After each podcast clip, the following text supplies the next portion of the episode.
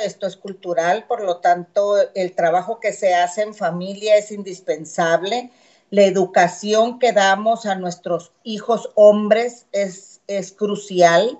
El hablar de, de quitar esas frases machistas que no nos dábamos cuenta en muchas ocasiones que se hacían durante generaciones, el, el calladita te ves más bonita, hay que estudiar porque no sabes cómo te va a ir cuando te cases, em, deja, atiende a tu hermano, planchale la camisa, sírvele el plato, Em, deja, que, deja que tu hermano lo haga, este, no juegues con las muñecas cuando les decimos a los hombres, eh, ayúdame con los hijos cuando decimos las mujeres, cuando la educación, la crianza, eh, todas las actividades que se hacen en, casa son copartícipes, no es una es una educación que venimos eh, desde muchísimos años atrás, en donde hemos estado acostumbradas a que las mujeres son de la cocina, el hombre es el del trabajo rudo.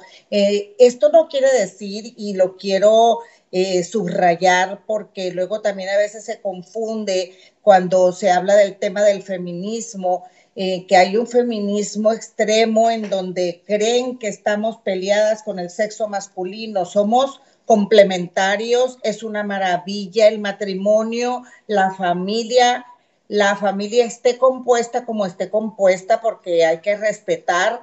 Es importante también que nosotros nos demos cuenta que es dentro de los hogares donde vamos a empezar a cambiar esta cultura machista y donde estamos haciendo que nuestras hijas mujeres o nuestras esposas o nuestras madres vayan naturalizando la violencia.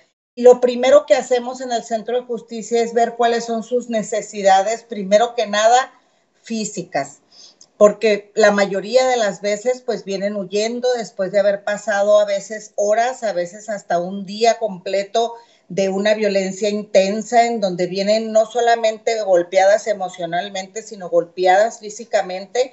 Y entonces las atendemos tanto a ella como a sus hijas o a sus hijos. Y una vez que ya hemos satisfecho todas sus necesidades primordiales, entonces ya empezamos a ofrecerle todos los servicios del centro de justicia, que son la atención psicológica, la atención jurídica. Queremos eh, ayudarlas sobre todo a clarificar, porque ellas vienen por lo general muy abrumadas, muy apesadumbradas y no tienen mucha claridad de mente y entonces por eso hace un momento decía yo, no siempre eh, es conveniente que en ese momento interponga la denuncia, siempre le ayudamos a que decida, pero que decida con toda la información necesaria para que ella no corra más peligro todavía. Y algo muy, muy importante es que también tenemos un albergue para que en caso de que no puedan regresar a sus hogares porque corren aún más peligro. Tenemos un albergue hasta por 72 horas.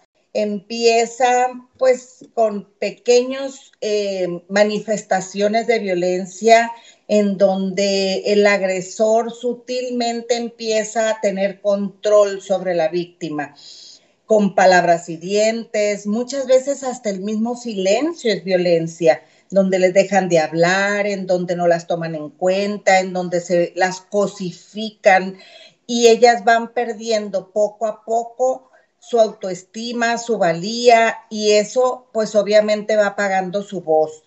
Entonces empieza la violencia en donde aumenta automáticamente, en donde ya entramos en, en la fase en donde ya podríamos hablar de que ya pasan a que haya violencia física. Y lo increíble es que la tercera parte, pues es la, la famosa luna de miel, que después de que las golpean, después de que las manipulan, después de que hay abuso sexual, porque aún, aunque hablemos de matrimonios, pues existen este, abusos sexuales en donde, en donde la mujer es, es cosificada sexualmente.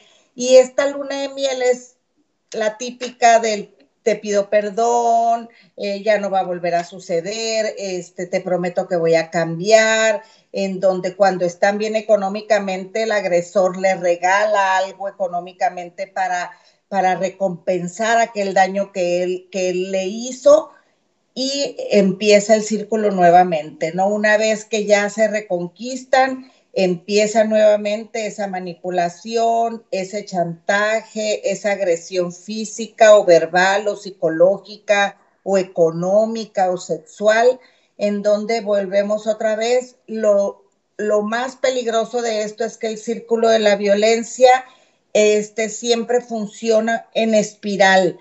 ¿Qué quiere decir que es en espiral que va en aumento? ¿no? el, jamás va a tener una regresión que eso es algo que siempre les decimos, el hombre violento por lo general va a siempre a manifestarse de manera eh, en aumento, ¿no? Saben que una denuncia va a venir a traer muchas consecuencias. Aquí cuando son madres, pues sabemos que además todas nuestras acciones repercuten en nuestros hijos y nuestras hijas.